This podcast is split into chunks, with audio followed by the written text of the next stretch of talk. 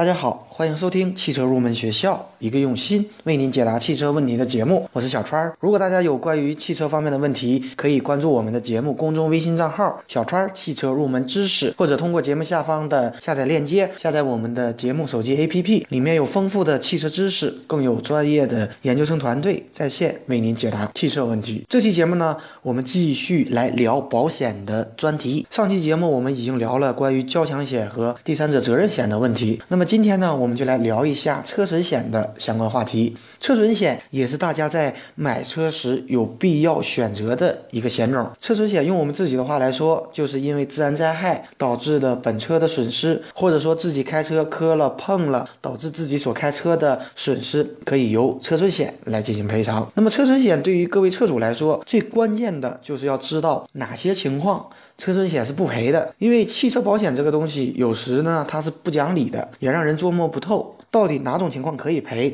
哪种情况不能赔。那么今天呢，我就给大家总结几个案例来说一下车损险。第一个案例呢，我们来看一下车损险它的一个赔偿的原则。王某的汽车呢，在行驶过程当中，发动机舱盖突然打开，导致发动机舱盖和前挡风玻璃相撞而产生破坏。遇到这样的紧急情况呢，王某突然紧急制动，又导致本车的保险杠和翼子板与护栏相撞。造成了损失。另外呢，它还对我们公路的护栏造成了破坏。那么我们一起来看一下这个案例应该如何进行赔偿。这里呢，教给大家一个车损险的赔偿的原则，非常容易理解。由内部碰撞导致的损失，车损险是不负责赔偿的。那么由外部碰撞导致的损失，车损险是可以赔偿的。那么这个案例就非常清晰了。发动机舱盖和前挡风玻璃相撞导致的损失，车损险是不赔的，因为呢，这个属于内部碰撞，而我们本车撞向护栏导致的翼子板和保险杠这样的损坏，它是属于外部碰撞，所以呢，这个车损险是可以赔偿的。那么对于护栏的损失，可以由交强险来进行赔偿。如果交强险它的不足的部分，可以由我们上一期提到的第三者责任险来进行赔偿。第二个案例，我们来看一下捷达车。碰撞以后导致本车起火，那么这个损失呢，它是由外部碰撞导致的，所以呢，车损险是可以赔偿的。但是如果与这个案例类似的一一种情况，比方说汽车的蓄电池的线路老化，或者说蓄电池爆炸而引发的本车的损失，车损险是不赔的，因为这是由内部原因导致的损失，所以呢，车损险。不予以赔偿，因此呢，保险公司提出了一个汽车自燃险来弥补这种情况。那么，对于两种不同的情况，大家一定要搞清楚。我们再来看第三个案例，这个案例呢，在最近几年经常出现，天降暴雨导致汽车被淹，这个损失呢，车损险是可以赔偿的。但是，如果我们将这个案例升级一下，汽车被淹以后，我们车主又重新启动发动机，造成发动机连杆折断，甚至发动机损坏，这个车损险是不赔偿的，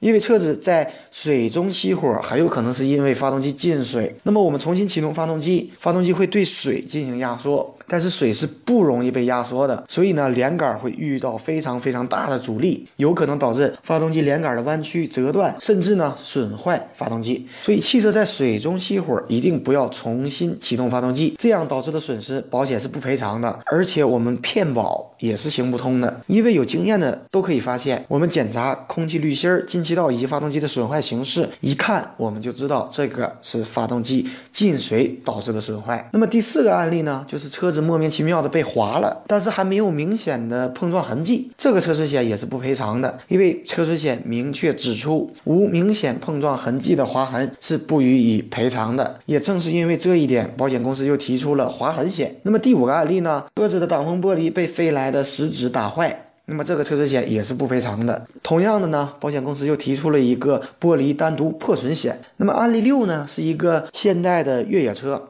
它倒车的过程当中撞上了电线杆，导致护杠的一个损坏。这个呢，车损险也是不赔的，因为护杠它属于汽车的新增装置，不是汽车的标配，这个车损险也是不赔偿的。那么总结来讲。保险有很多莫名其妙的规定，那么大家对于一些常见的不赔偿的情况要有所了解，避免不必要的一个损失。好的，今天这期节目呢就接近于尾声了。节目最后，欢迎大家加入我们汽车研究生团队的会员。成为会员以后，我们会为您分配一位研究生咨询助理，为您解决所有的汽车问题。最后呢，一首好听的歌曲送给所有热爱汽车的朋友。容颜，绕了一大圈诺言，怎么变成了谎言？谁能看见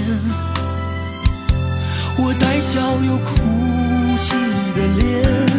陪我走了多少年，要如何对自己好一点？做个男人条路走完。是输是赢早已看淡，成功与失败眼泪都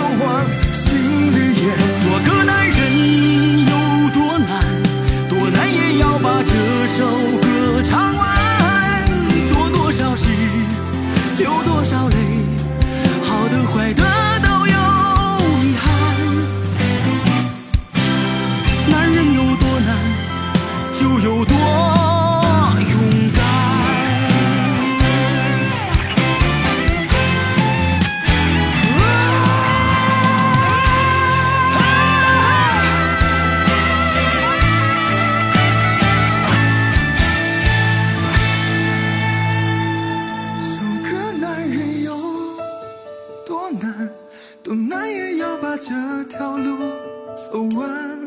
是输是赢早已看淡，成功与失败眼泪都忘